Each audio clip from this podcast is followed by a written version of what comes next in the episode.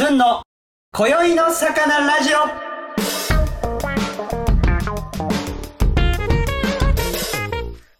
さあ始まりました。6月27日日曜のずんの今宵の魚ラジオでございます、えーただいまゲストの方がですねえータトゥーを、えーしながらということで今回はそういったラジオになりますけれども本日のゲストが池玉荘さんに来ていただいてます。よろしくお願いします。はい、よろしくお願いします。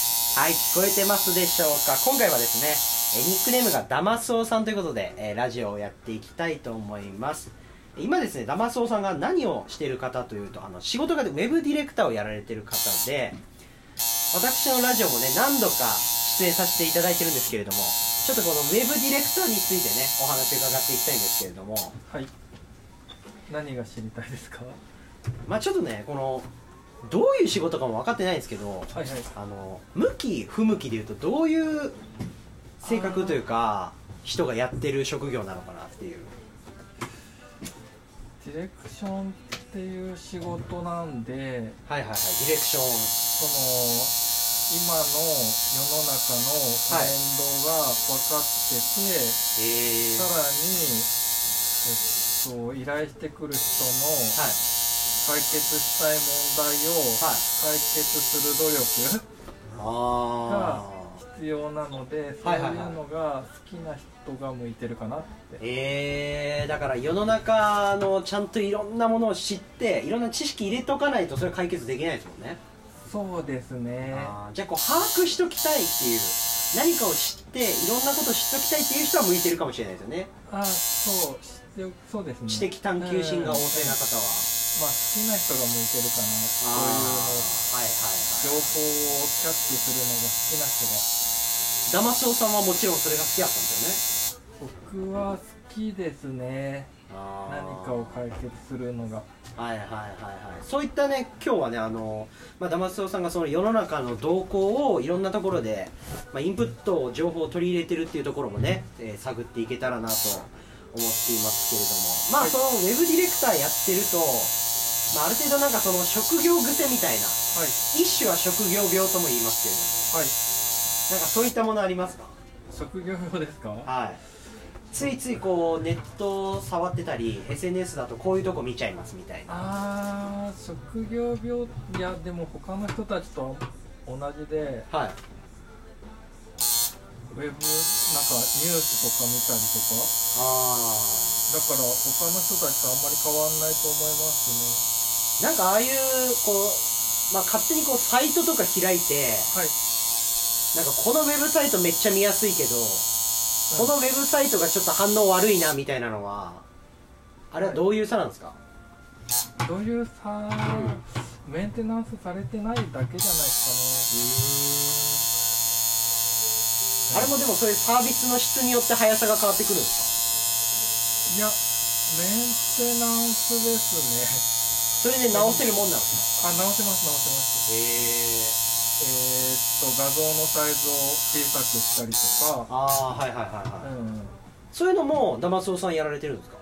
そうですね。なんか、サイトのスピードが遅いって言われた時に、どうはいはいはいすれば速くなるかを調あべーて、原因調べてあ、そうです、そうです。へえはい。あじゃあ一種のやっぱりなんかその例えば家ではい。水道漏れがありましたとはい。そしたらなんかその水道工事の人を呼ぶはいはいはい。で解決するのの、いまあ、ネットバージョンみたいな捉え方であ、合ってます、合ってまああそういうことかす。うん、すごいですね。ええ面白い職業だこれは、ズン君すごいですね。いやでも今日はねそのダマスオさんがまず気になってる方がいると思うんですよ今日のゲストがねダマスオさんっていうのは、はい。まあ、知ってる方もいらっしゃると思いますけれども池田マスオさんっていう方のオマージュキャラで はいダマスオさんなんですけれども、はい。この池田マスオさんっていうのはダマスオさんから見てどういう方なんですああ、池田マスオさんは、あのー、どういう人かあんまり知らなくて、か、まあ、一応その簡単なプロフィールとしてこの版画家はい。作家映画監督など他にもですね多彩な表現活動を行っておりまして、まあ、日本の芸術家っていうくくりで、そはい、小説のエーゲ海に注ぐっていうのが芥川賞受賞されてるぐらい本当にすごい方ではあるみたいなんですうん。そうですよね。よこの方をどうやって知られたんですいやし自分には師匠がいて。かはいはいはいはい。でその人が「池騙すおって名前どう?」って言って教えてくれて「はいそのああじゃあ今度使います」って 今日初めて使うっていう感じ。なんすかその捨て名前みたいな感じで。あそれで今回使われたっていう。あそうですちなみに今回その池玉須さん以外にもう一人ネームいたじゃないですか。ああ政宗。正宗さんは何だったんです政宗は か正宗はその僕くだらよくマー君マー君とか、はいはいはい。マー君とかって呼ばれてる。もう言っちゃうんですねそこは。はい。でその下の名前多分みんな知らないから、はいはいはい本当は正弘って言うんですけどはい。はい政宗で行こうっていう風に 決めてでなるほどね。今度から政宗ですっていう風に自己紹介すればああだからマー君ねってなるかなと思って。まあこの声のトーンとねリズムとこのテンポ聞けば分かるんですけどこういう変わった方なんですよ今回のゲストが。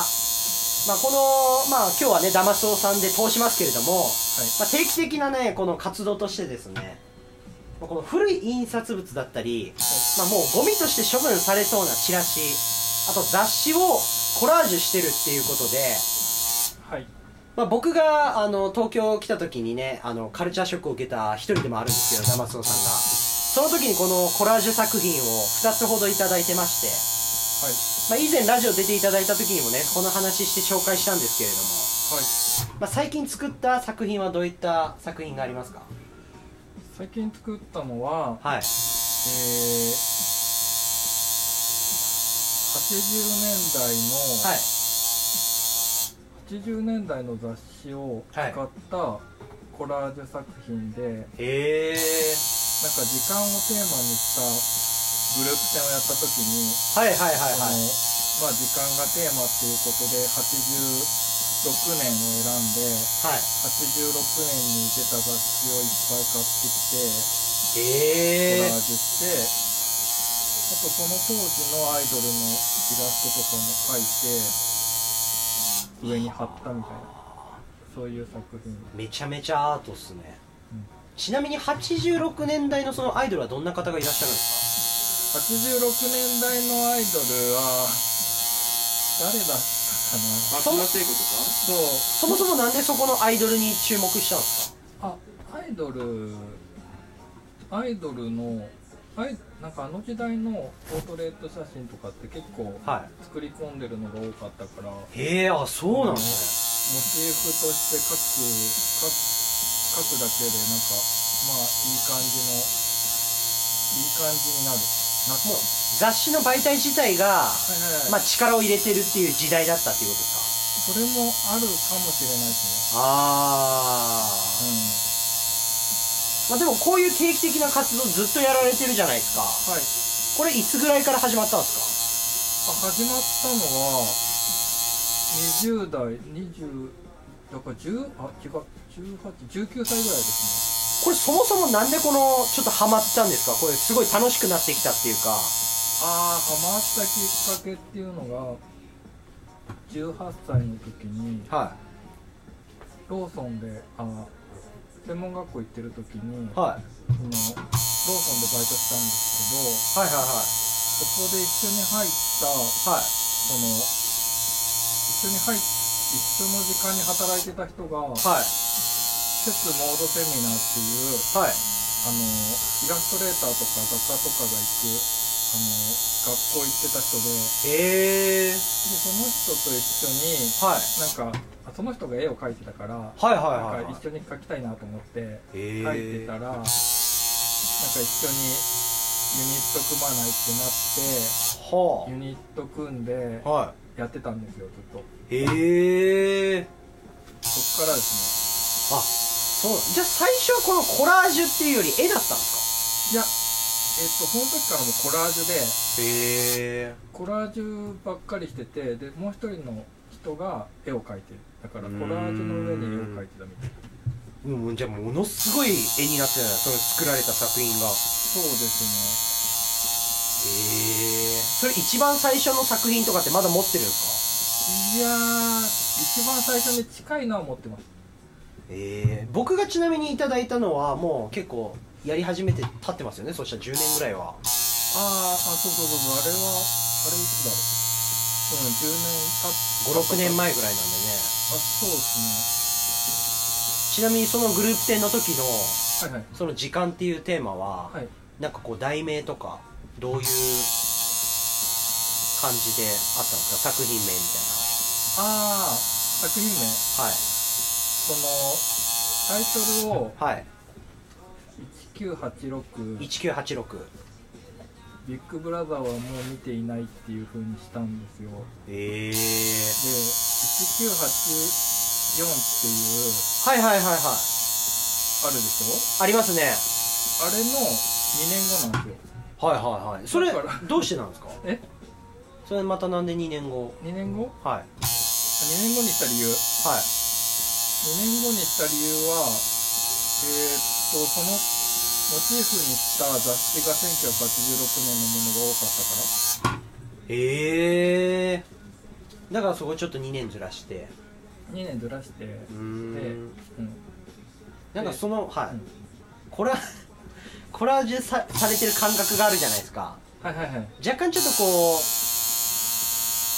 なんでタイムスリップしてる気持ちになるんですああタイムスリップしてる感覚っていうかかそれはないんですないけど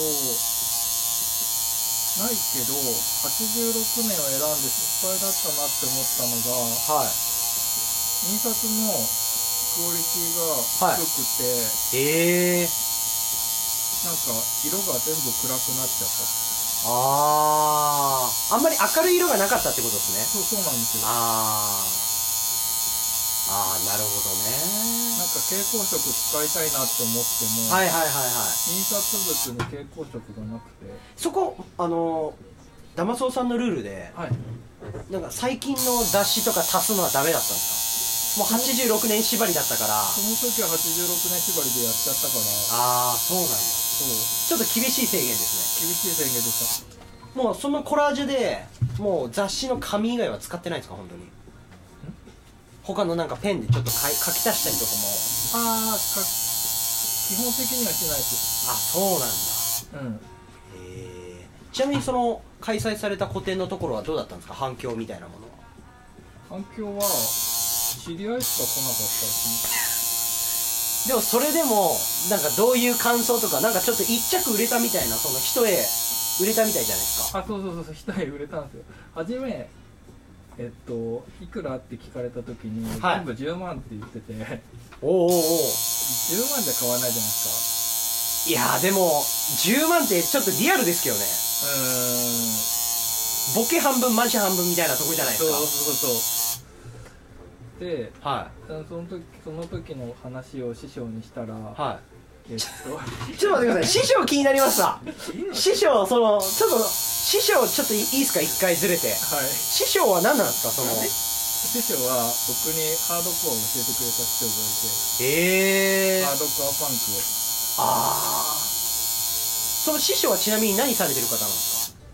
師匠はあの言い方腹立った師匠ははい。師匠は今洋服屋さんやってますあそうなんですねね。そう。へえでその師匠が見たって何て言ってたんですか？その師匠は何て言ってたの？その話をしたら。はあその話をしたらい。その俺がやるときは最近は安く売ってるって言って えー、えなんでですかって聞いたら、はい。えっと売れた後の世界の方が楽しい人。だから買ってくれた人がその家に飾るでしはいはいはい。ょでその後の世界の方が楽しいからああの友達がその人の友達が家に遊びに来てそれを見た時の反応とか。ああー何これ？みたいなのありますよね。だから安く売ってもいいんだって。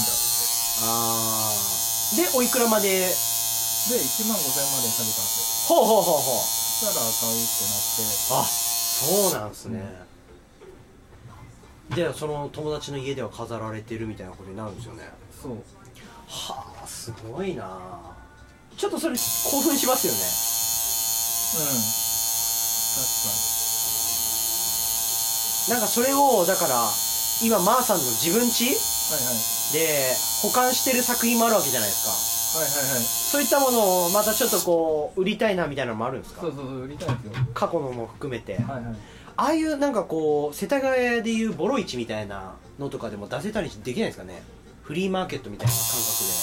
あーフリーマーケットで。異質なものが出店されてるみたい売ってたら買わなくないですなうわーでもかん好き好きですよそれは。か。うん。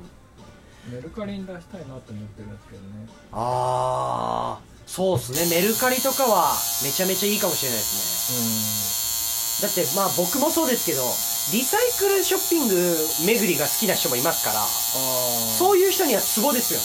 はい。あとなんかそのまあさっきねその作品を見せてもらったんですけど、なるほどはい。ああいうのをちょっとこうちゃんと額縁に入れて、はいはい。なんかこうちゃんとなんか商品っぽさがあると、やっぱり購入意欲は上がってきますああなるほど。ねうん。なんかたその全部汚いっていう魅力もありますけれども、はいなんか枠はちゃんとした額縁の中にその作品が入ってるっていうこの見え方自体がちょっとこう購入意欲はそそられるもんはありますね。はいはいちなみにこんなね、あの本当にコラージュ作品が結構その今回その時間っていうテーマがあったからあ時計のがあったりとかいろいろそういうのがあるんですけど僕がもらったやつなんかは結構もう無造作な作品だったじゃないですはい。かで最近この iPad でもうん。絵を描かれ始めたっていうことで、そういう絵になった時に、今まではそのあるものを足して足してコラージュ作品になるわけじゃないですか、はいはい。で絵を描くってなったらどういう絵を描いてるんですか？いやー80年代の、好きですね。うん、アイドルのアイドル？え絵を描いてえます、それちょっとこうなんて言うんだろう。あのー写実というかリアルなままの描写を写すのかちょっとこうキャラクターっぽく可愛らしくなるのか。ああ僕絵が下手だから、はい。その本気で描いた絵が結構味が出ちゃうんですうわー見たいですね。よだからそういうやつで今まではアイドル女のアイドルばっかり描いてたんですけど、はいはいはい。男のアイドルも結構面白いなって思って。なかなかなんかその iPad で絵描くってなった時にアイドルとか描く人いなそうですよね。80年代の。どうなんですかね。わかんないそれは今描いた後はどうなるんですね描いたものをジンにしようと思ってて。かへえ見たいですね。ジンになるんですね今度は。ジンになります。それまたコラージュ作品に行ったりもするんですかね？さらに。いつかはどうなんだ。誰か違う人がコラージュ作品で使うみたいなのもありますよね。ありますへえいやなんかあのーちょっとこう個人的にねあのーダマスオさんのそういうセンスを見てるからねはい。僕モチーフのキャラクター描いてほしいなとかね勝手に考えてたんですあよどういうの描くのかなっていう。いやアイディアなんかポンと出すアイディアが面白くて。ああ、うんなるほど。モチーフとかでも難しいな。できないんですよね。でもなんかその僕だったらあのまあ LINE のアイコンあのイルカにしてるからああいうイルカから連想してみたいなあそういうちょっとこう発注ですよね。僕の要素を取り入れてあはいはい。どういう絵描くんだろうみたいな気になりますよね。そっか。でも味が出るんだったら結果僕そういうのが好きなんで。はい。なんかその人が作ったみたいなはい。不揃いそういうキャラクターっぽいのは大好きなん。ではい。そうなってくると5万円ぐらいですね。ギャラトン1万5000じゃないですかそこは。ずんくんもうまくノーギャラで済ませようとしてる ギャラトンいやだからそういうのをねもうぜひ見てみたいっていうね。これから描きたい絵はあるんですか？そういうアイドル以外で。男性アイドル以外とかで。人以外はないんですああ人以外かはい。えー、馬？馬？それまたなんで？いやちょっと今思いつきました。絶対そうだよね。すぐ分かったわ。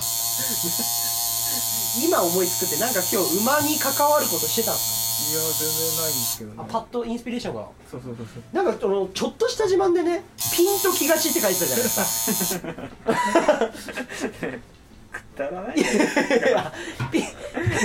いや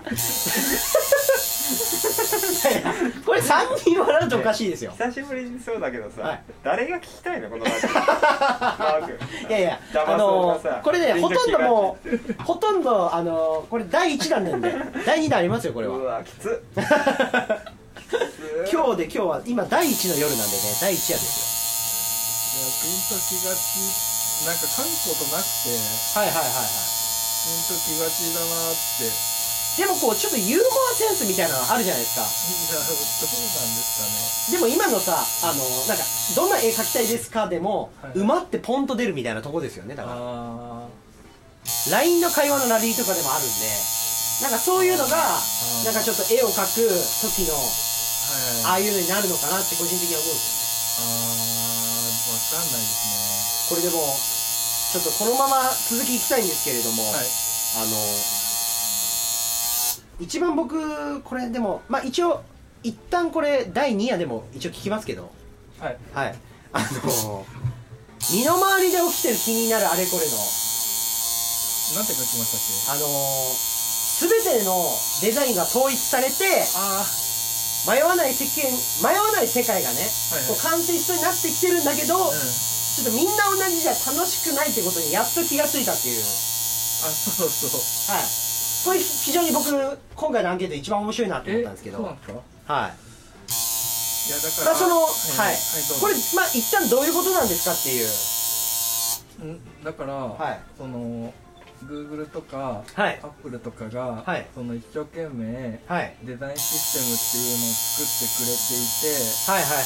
でそれの通りに作れば統一された世界が出来上がるっていうような世界がはい。できそうになってきたんですけどはいはい Google とか Apple とか以外にもはい。はいなんかイラストだったらこはい。れ使っていいよとかはいはいはい。っていうような感じで、その使っていいものが増えすぎてそあの見たことのあるデザインだらけになってしまって、はいはいはい。なんか使う側としてはもう迷わないから便利は便利なんだけどなんかもうどれも同じに見えて面白くなくなってきたなってやっと感じてきてではいはい。デジタル庁もそうなりたいんだろうなって思った時に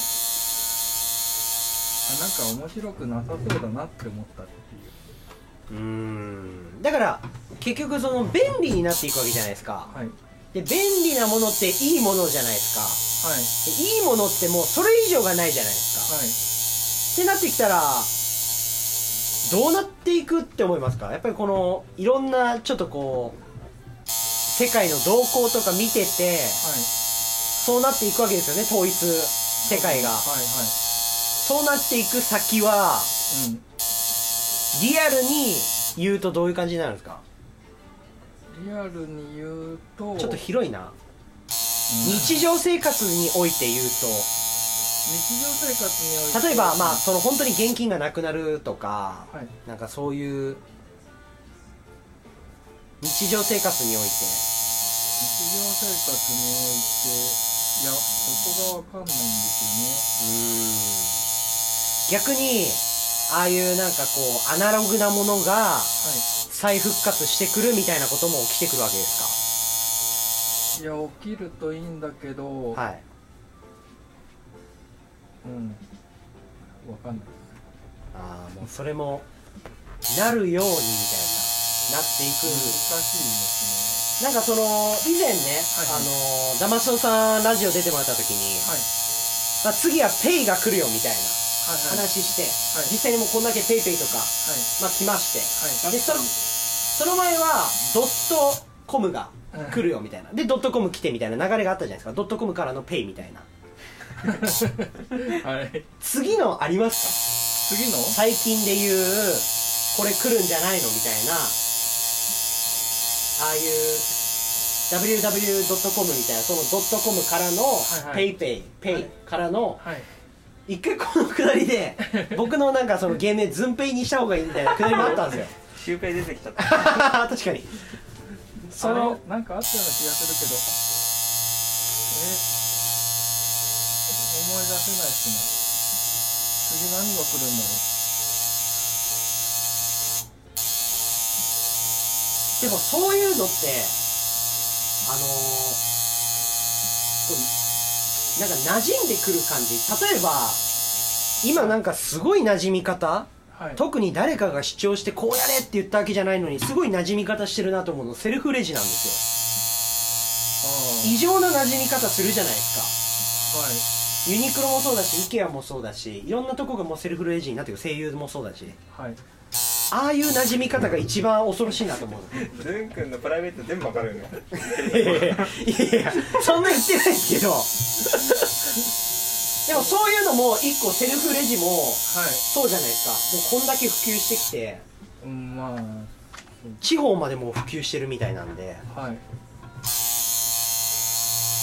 だからたまにああいう手渡しっていうかはい今までのレジだったタイプがうん。アナログのタイプちゃんと接客するタイプ。はい。大関とかそうなんですけどもあのすごいこうあったかい気持ちになるんですよね。それがある分。あ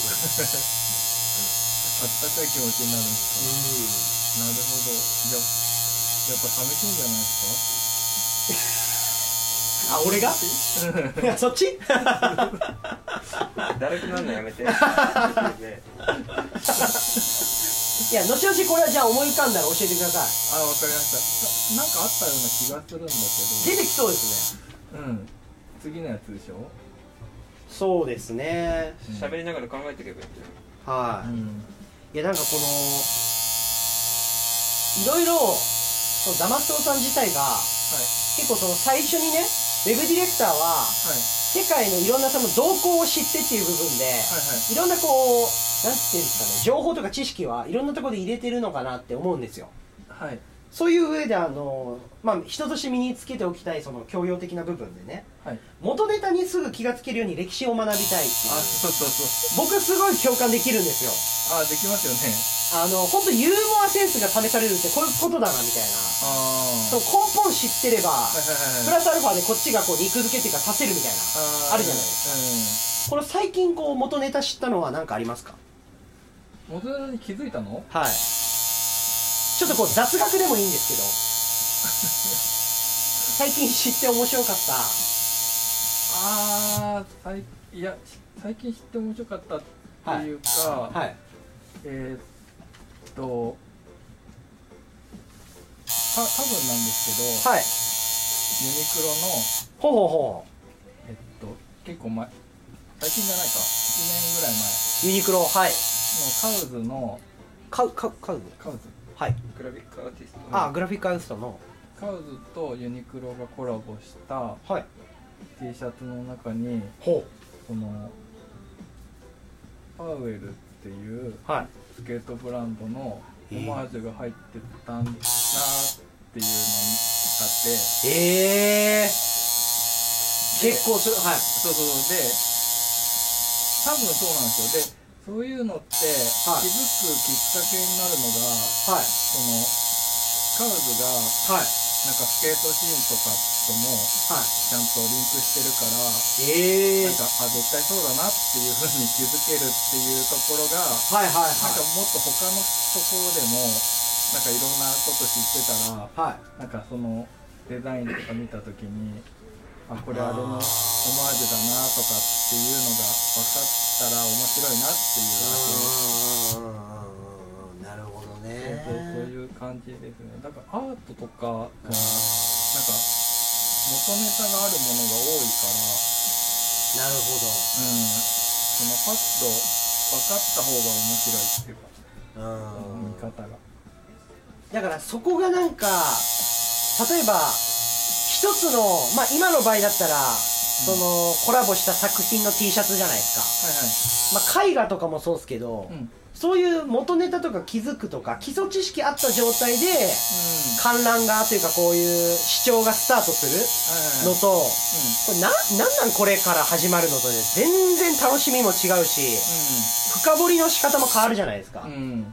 やっぱりそういうのを知っとくための、うん。まあ、日常からその何なんだろうなこれっていうようなちょっとこう探求心くすぐるようなセンサー？でちょっと貼っとくの大事だと思うんですけどそういうの貼ってたりするんですか？うんあどう？はいなんか例えばこう道端で気になったものあったら写真撮ってはい家帰ってから調べるみたいな。あーあーでもそんなことあんまないかな。でもえ街えにあるはい。貼ってあるステッカーとかはあ結構好きであはいはいはい。写真に撮ったりはするうんうんうんうんいや僕ちょっともしかしたら割とダマスオさんならこの元ネタ知ってるかなって今ちょっとパッと思いついたことあるんですけど。はいはい。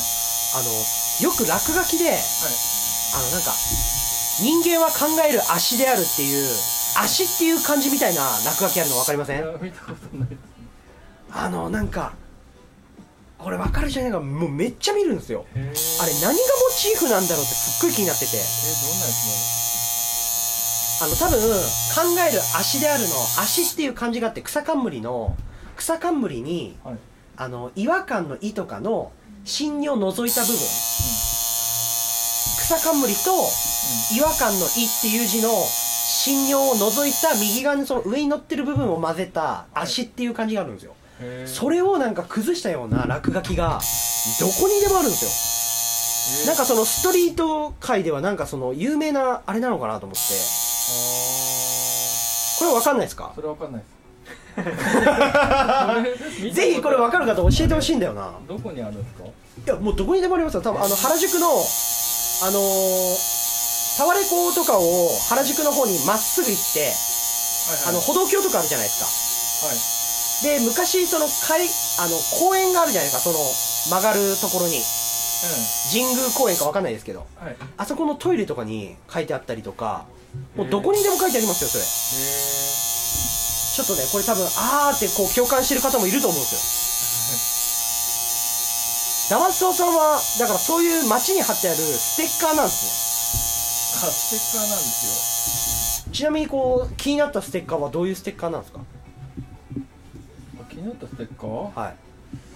いやあんま覚えてないんですけど。はい。えステッカー作ってたりはしないんです作ってたりしないです。なんかステッカーいいなと思うのは、かはい。なんか家でよはい。し貼ろうって思って作ってるんですよねきっと。その人たちって、はいはいはいはい。そこがなんか面白いなって。あかうん、なんか準備してる風景がなんか想像できるっていうああーその面白さか。うん。はいはいはいはいはいだからなんかまあ街に貼る行為はあそこまでなんだ。あででそこまでのプロセスがっていう。が楽しいなと思って。あーはいはいはい写真撮りながらなんかどんな感じで描いてんだろうなとか。あー。それで言うとうん。ダマスオさんがコラージュ作品作ってる過程想像するのが面白いですよ俺は。あなんかだからその難しいですよね。作品もすごい好きだったりするんですけど、僕洋服とかもそうですけど出来上がったものとか結構好きなんですけどはい。なんかその試作段階のものの方が好きなんですよねあそうなんです僕は。なんかこう失敗バージョンみたいなはい。完成しきってないみたいなのが興奮するんですあそうなんですよね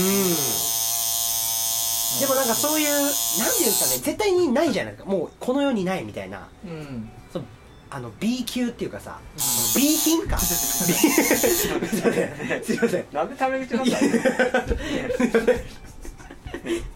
変に力が。ね地元のセレじゃないんだから。てかさ。なんで喋って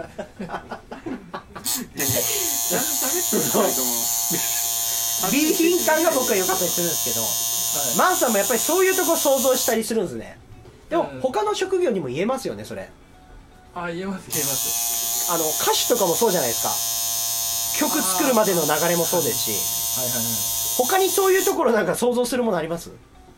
そこのプロセス作ってプロセスを想像するもの？ステッカー以外に。ステッカー以外にも。誰聞きたいの？いやいやいやちょこれが面白いですよ本当に。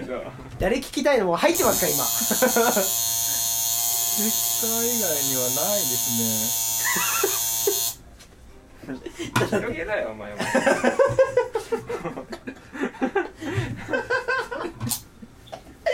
やでもそれでもねステッカーのそういう作る部分だけ想像しちゃうんですあそうそうです。ねええー、変わってるなこういうの話したことあります？誰かに。いやーないか。初ですか？あ初です初です。ああそれはなんかステッカーって言ってもはい。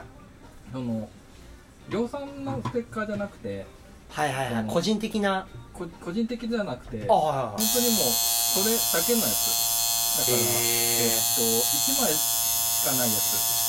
印刷もしてないステッカーですあそんなのがあるんですよ見たことないですねないかもしれないですね。かそういうステッカーがたまに街にあるんですええー、それなんか結構レアじゃないですか見つけるの。ようんレアかも。でも渋谷結構多いですよねステッカー。ええうん。いやなんかそだからそれもちょっと一個知識入った上で散歩するだけでちょっと楽しそうですけどね。あうん。はあなるほど。ちなみにねこの鈴木京一さんっ確かにはい。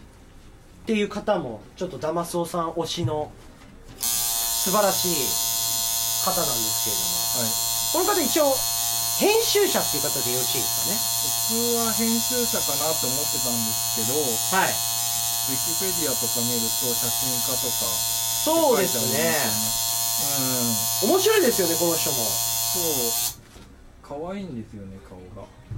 ああはいはいはい確かに確かに、うん。うんうんうんうんこの方のはいはい。すごいところってどういうところなんですか？この人のすごいところはその変なんだろう。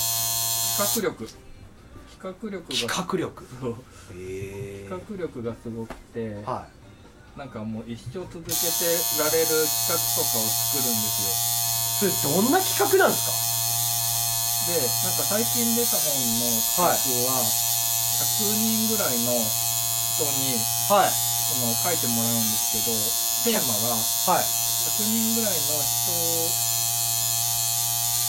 なんですけどあの、はい。テテーマがあってはその二度と行けないあのレストランでみたいな本があってあはあ本っていうか企画があってい。はなんか潰れちゃってもう二度と行けないレストランってみんなあー12個あるじゃないですか。いなるほど。はいはいはい。そのもそのエピソードを書いてもらってでそれをまとめるみたいな。はあ面白いですね結構やっぱり二度と行けないレストランっていろんなエピソードがあるからああそういう企画をす二度と行けない、まあ、レストランじゃないにしても、二度と行けないところ。るとうん。あー。どっかあるかな？二度と行けないところ。うん、星行った人に聞いたら面白そうだね。うん、そうそうそあそういうとこ行った人です星行った人。ううん。かあおばあちうん。あはいはいはいはいはいはい。あまあそうか。そっかうん。そっか、その分いろんなとこ行ってるしうん。亡くなってるのも経験されてるから。そうそうそうそでも今その数が一気に増えてるかもしれないですよね。う確かに。確かにそうなんだけどはい。選ぶとしたらないですか？あ僕はその昔のじいちゃんちあ本当にボロいんですよ。あうん。でもネズミとかも出るしムカデとかもまあ共存共栄ですよね。はいはい。してるんですけど、なんかその橋の近くにあって、うん。で車が通るから若干その家も揺れるみたいなうん。うんとこで、もう古いんですけど、なんかもうおじいちゃんが持ってるもの自体ももう古いんでうん。ものすごいこう年季が入ってるんですよ全部。はいはい。だからもう焼酎とかも、焼酎入ってんのかなと思ったら、なんかその体に塗る変な薬みたいなのが入ってたりとか、うん。うんなんか本当昭和を感じれるじいちゃんちだったんで、はいはい。今でも思い出すんですよね。うん。蛇蛇が出てくる倉庫があってもうそこに蛇がいるんですけど、毎回いるわけじゃなくて急に出てきたりする蛇で。危ないですね。危ないんですよ、うん。青大将だから大丈夫なんですけど。結構それが何匹も7匹ぐらいいたりするんですよ。いろんな家も含めて倉庫も含めて。あだからあそこはあなんか本当におじいちゃんちって感じがしてうんはいはい。ちっちゃい時に行ってて、うん。で今はもう見れないっていうそのレア条件も重なってるんで、うん。なんか本当に色濃く思い出がどんどんどんどん残っていくわけですよ。でこう人間の記憶のいい都合の解釈の仕方するんで、すごいいいとこだったなっていう思い出もあるわけですよ。ああなりますよね。おじいちゃんに怒られたこととか。えどんな風に？えだからあの折り紙を くだらないエピソードですけど折り紙作って投げたらはい。おばあちゃんの目の中にポンって入ったんですよ。そしたらおじいちゃんがバチギレしてもうあの子供に怒るレベルじゃないぐらいブチギレるんですよ。で泣いてはい。で親父のとこに助けに行くんだけど、親父もなんか俺を跳ね飛ばして知らんわそんなもんみたいな地獄の時間を味わうみたいなエピソードですよね。ょこのエピソードが地獄の時間。何にもないじゃん。だから本当にそういうなんか本当は今引っ越したんであれですけどもう行けない場所であるんですよね。二度と。もうそこもう誰も住めないで解体されちゃったんで。あ本当にでも残っててほしかったなっていう。あなるほどねそうか。ですよね。ありますよねやそのダマスオさんはまあじいちゃんちとかじゃないにしてもはい。なんかそういう、まあ、レストラン以外にうん。も場所というか閉店した場所うん。がありますいや僕もねあるかなと思ってずっと探してるんですけど、はい。ないんですよね。あんたが作ったエピソードかあのーダマスオさんちょっと俺今回面白かったなと思ったのが、その継続するコツありますかみたいなはいはい質問してて毎回いろんな方に。はい。でそのあやっぱちょっと面白いなと思ったのは大体ちょっと逆に自分が教えてほしいですとかはいまあなんかそのいろいろ答えてくれる方いるんですけど、はいはいはい。いやー僕は何にもその続けるのが難しくていろんな本読んだり、えーいろんな試行錯誤したりして試してみたんですけど続いたあの試しが声でないんですよねって話してて。俺今耳栓してんのにめっちゃうるさいよ。ねでダンソーさんがちょっと待ってよくないよくない。でここまではまあ分かるなと思ったの確かに続けること自体が難しいっていうのあるんでね。でこの後に言ってたダマソウさんらしいなって一言が逆に続けた方が良かったなって思うことも大して思い出せないみたいなこと言ってたんですよ。これは実際どうなんですか？実際？そんなに面白い話ですいや、そういやいやいや、笑いを我慢してるから。なんかすごいなんで笑い我慢してるんだろうっていう。笑っちゃいけないみたいな空気感が逆にこう笑いを誘われてて。いやそれでもなんかその確かに本当に思い出せないもんなのですあ続けてよかったこと？か続けてはい。はい続けといてよかったことでしょ？い。や思い出せないんですよでもそういう例えばですけれども、はいはい。なんか自分が気になったものを調べるっていうことは続いてるんじゃないんですか？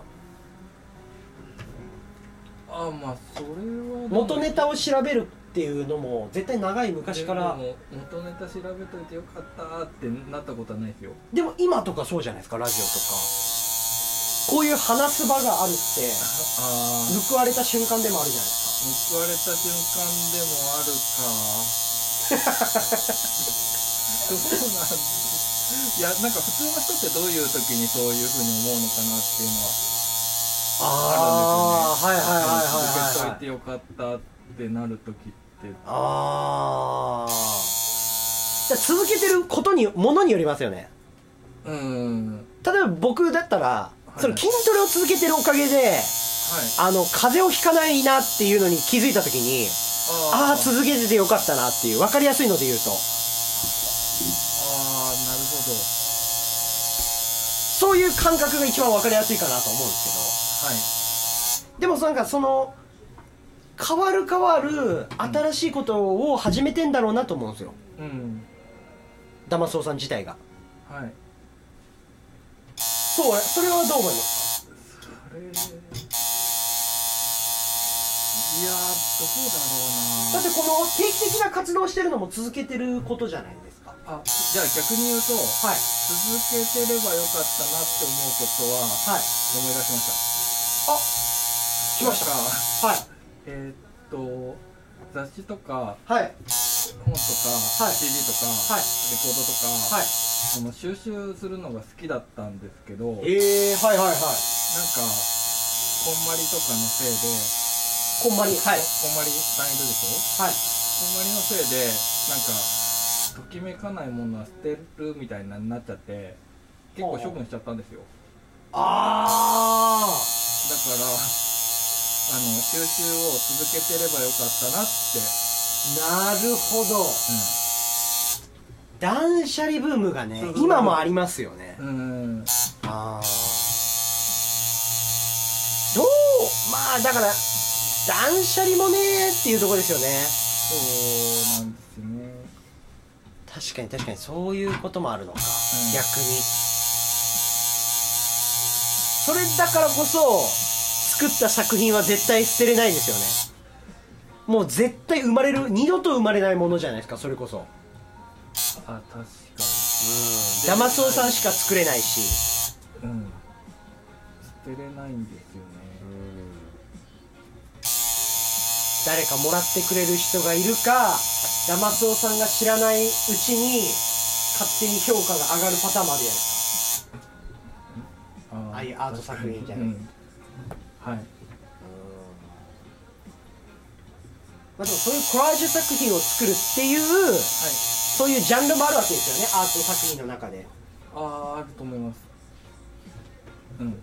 そういうところの作品も見たりはするんですあ見ます見ます。かそれでなんかこうまあ正直僕みたいな素人目から見たら何が違うんだろうってわからないんですはいあそうなん結構アーティストによって全然違いはあるんですあ違いありますよ。かえあなんかうーんコラージュだとなんかめちゃくちゃコ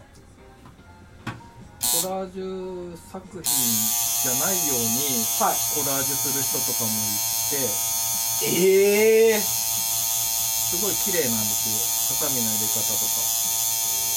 あ。合わせ方とか。はあじゃあもうあハサミからこだわってんだその人は。いや。そこじゃねえだろ。ごめんなさいすいませんでした。ハサミじゃなくてカあすいませんでした。カットね。カットの仕方。ははい。カッティングのところで。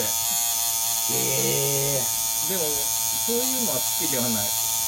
あ好きではないですね。あ ええ好きじゃないんだこれ。一種の写真っぽく見えるってことですよねあそうそうそう写真っぽく見える。だからいろんなもの組み合わせてんだけど本当に写真、うん、っぽくなっちゃうっていうか。じゃあコラージュとは何なのかみたいな作品になるわけですよね。そうそうそうこれあコラージュなんだすごいってなるけど。はすごいものはあんま好きじゃないので。あら。なるほど今のいいっすね。すごいものが好きじゃない。そんなに、うん、だからうますぎる絵とかもあんまりああうまいねとかってなるだけなので、はいはいはい、そんな中でも、はい結構完成されたものは本当になんか好きなものでこれだけは完璧っていうのはあるんですか？そんな中で。完璧？はい。身の回りで持ってるものでもいいですしこれだけはでもそうは言ってもこれは完璧でうん自分の中ではもう何何も言えないパーフェクトなっていうのはあるんですか？それすらもないぐらい。いやいやそんなことはないけど。あ今のはアートの話だけです。あアートにおいて。アートにおいて。他のなんか包丁だったりははい。美しかったりするんで。ああそのその作品の部分に関してっていうことなんですね。あそうそうそうそうそう。うん。完璧なものはいっぱいありますよ、うーんなるほどなるほど。うん、はあ。こちらのねあのクォーツっていうこちら毎朝はい。あと夕方毎日朝と夕方届くはい。ビジネスニュースを朝と夜読んでますっていう、はい。まあ、ルーチンのお話なんですけれども。はい。クォーツをちょっと知らない方もいると思うので簡単に説明しますと、はい。お願いしますえっと、クォーツジャパンっていう2019年の11月に日本上陸したあの月額税込み1000円でね毎日朝と夕方の2回にニュースレターが配信されるものなんですけれども、まあ、内容としましては朝が一日の始まりに世界情勢を網羅的に把握できる記事が届いて夕方がですね各曜日違うテーマで中国インドアフリカなどのマーケット動向やトピック情報を深掘りした記事が届くということでメンバーシップサービスもある。今結構ちょいちょいじわじわ人気が来てるサービスみたいなんですけどはいこれを今毎朝と夜に読まれてるんですか？そうですね。まず朝起きたらニュースが届いてるからはい。それをみなんか眠たいながら見てなるはほどねって思いながらあは朝が始まるっていう感じいへえいいですね。それこそ本当にウェブディレクターとして必要な一つなんじゃないですかこれは。そうですね。少しはなんか関わりありそうですよね。あー確かに少しはです。うん。ほんの少しですねでも。どういう記事が面白かったのありますか？なんかミレニアル世代と Z はい。世代をなんか比較はいしたはい。記事とか定期的にあって。へえであんまりまあ接したことないので Z 世代とかあは。なんかああそうなんだと思いながらあなるほど。見てます結構その記事のねあのー中身的にははいはいはいそれをこう調べてる他の記事とそういうサイトと何が違うんですか？クローツジャパンは。あーなんかわかんないけどはい。わかんないですけどなんか信頼できそうなあ情報だなって思えるのがへええっと記事の元はい。ソースをはいはいはい。ちゃんと貼ってくれてるのでああなるほど。なんとなくまあ信用してるかなっていう感じ。はあだからやっぱ信用性って大事ですよね。そういうネットの情報において。そうですなるほど。そこでもやっぱり元ネタがあると。ねあー海外のだどこか教授がちゃんと研究して臨床結果があるみたいな。あああと結構翻訳物だったりするのではいはいはいあのはアメリカの記事を日本語に翻訳してくれてたり。いえー、なるほどなるほど。はそのアメリカの情報とかが入ってきやすい、あ。確かにそういう情報あるとうん。うん、いいですよね。脳がこう自分には関わりないことを知れるってすごい新鮮なものが入ってくるから。そうそうなんですよ。僕も非常にそういうの大好きなんで。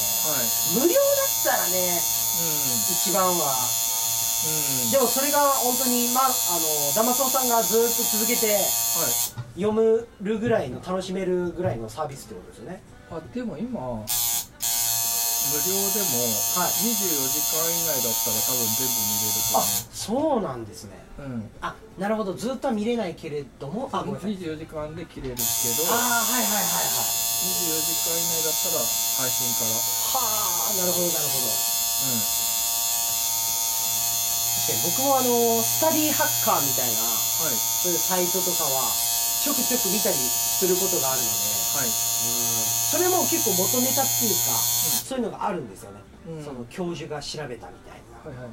でもその教授が本当にいるかどうかまでは調べきれてないんで 信用性が怖いですうわ確かに。信用性怖いですねよねだから一番は本当自分の目で見て確かめるのが一番の信頼ですよね。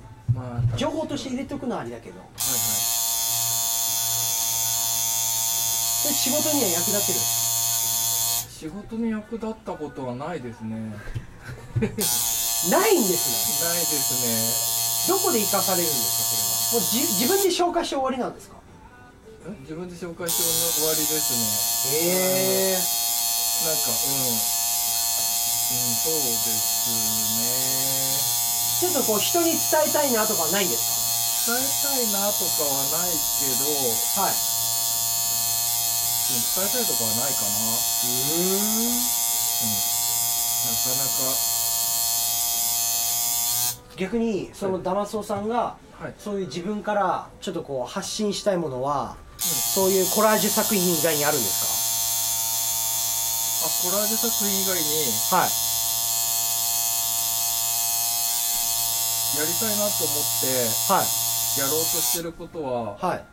昔はあったんですけどはいはいはい。続かないんですなそれなんななんなんですよねいやなんかその日常をかはい。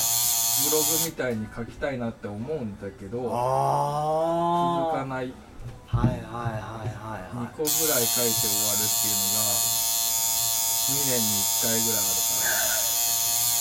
あー日常を全部言葉に思ったこととかを言うんですあそうそうねそう。小言とか書くみたいな。あそうなんかココラムみたいなのが書きたくて。へえコラムっぽいその文字だけではいはいはい。何かが想像できるような文章を書きたいんだけど。まあ僕なんてまあダマソウさん知ってるから読みたいですもんね。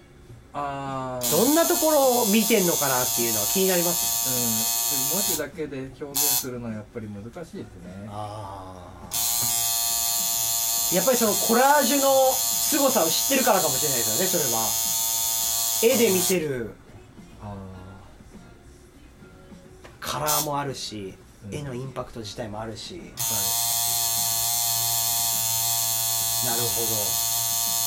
でもだったら今 iPad で絵描いてることがはい。ちょっとあれですね。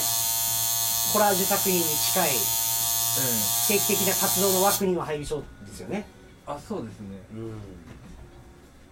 そう。ちなみになんか次回個展するところとか予定はあったりしますあ予定は全然ないですかどっか出したいみたいなとこあるんですか？ねあどっかのギャラリーでやりたいなって思ってたんですはい。けどちょっとまだ全然考えてないです。いやちょっとでもこの定期的にね活動してるコラージュ作品はね今後ちょっとこうどこでも見れるようにはいそれこそまあジンだったりとかはい。見たいですねその作品。はい。そうですね。SNS で今見れないです SNS ではなってないんですよね。あそうですよね。はい。なるほど、まあ、ということでね今日の今大体1時間お話ししてきたんですけれども、はい。今回あのラジオ史上初めてのタトゥーしながらのラジオだったんですけれどもはい。いかがだったですか？あ私ですか？はい。やっぱり脳みそがちょっと追いついていかないですねあやっぱりそうなんですね、はい。こうちょっとこうどういうのが入ってるのかなって気になりながらみたいなことですか？あそうですそうです。ああ確かに。それはだから二重の脳を使ってるからはい。も ものすごい今頭がもうあ熱くなってますよね。そうですね。これですよ。いやー非常に楽しかったです今日は、初めての試み。はい。このままあのアップさせていただきますのではい。はいありがとうございました。あちょっと待ってください。え？何ですか？はい何？いやなんかアンケートにあのえっと声をかけなんか街で思わず声をかけたくなった人ああはいはいはい。ってあったじゃないですか。はい。でそんな人いるかなってあのアンケート書いてる時ちょうどはい。健康診断やってた健康診断の待合室ではい。やってたらはい。あの女の人が呼ばれて、はい。伊藤聖子さんって呼ばれてて。伊藤聖子じゃなくて。伊藤聖子じゃなくて伊藤聖子さんが目の前にいると思って。やば。あいたと思ったっていう話を。さすがだな。面白い。結局話しかけてはいないです話しかけてないしね。でも伊藤聖子ってはい。人生、どんな人生なんだろうなって。絶対に伊藤聖子って言われてるじゃないですか。だからそうですね。なんかあどんな人なんだろうって思ったら意外、うん、伊藤聖子と同じぐらいのおばさんでした。そこはいい。顔はどうでした？うーんちょっと地味め。はい地味め。あー似てはないか。全然似てなかったですなるほどということで。なるほど。いやいや。でいやいや今日は面白いですね本当に。面白いねやっぱり。今日ここまでねラジオ聞いていただいた方がいました。本当にねありがとうございます。本物ですよもう本当に。素晴らしいですよ。うっせえなみたいな。内容と音と。この隙間でしか聞こえないですからねということでね、えー今週の「ずんの声の魚ラジオ」お相手が、えー池田松さんに来ていただきましたありがとうございました。ありがとうございました。はい本日の BGM がですね「えーレボリューション in the moment」というアルバムになってます。全然、えータトゥーの BGM で聞こえなかったとは思うんですけれども。はいということで本日は玉沢さん最後までありがとうございました。ありがとうございました。それではまた次回、えー、来週全の声の魚ラジオ魚ラジオでお会いいたしましょう。さようなら。また来週。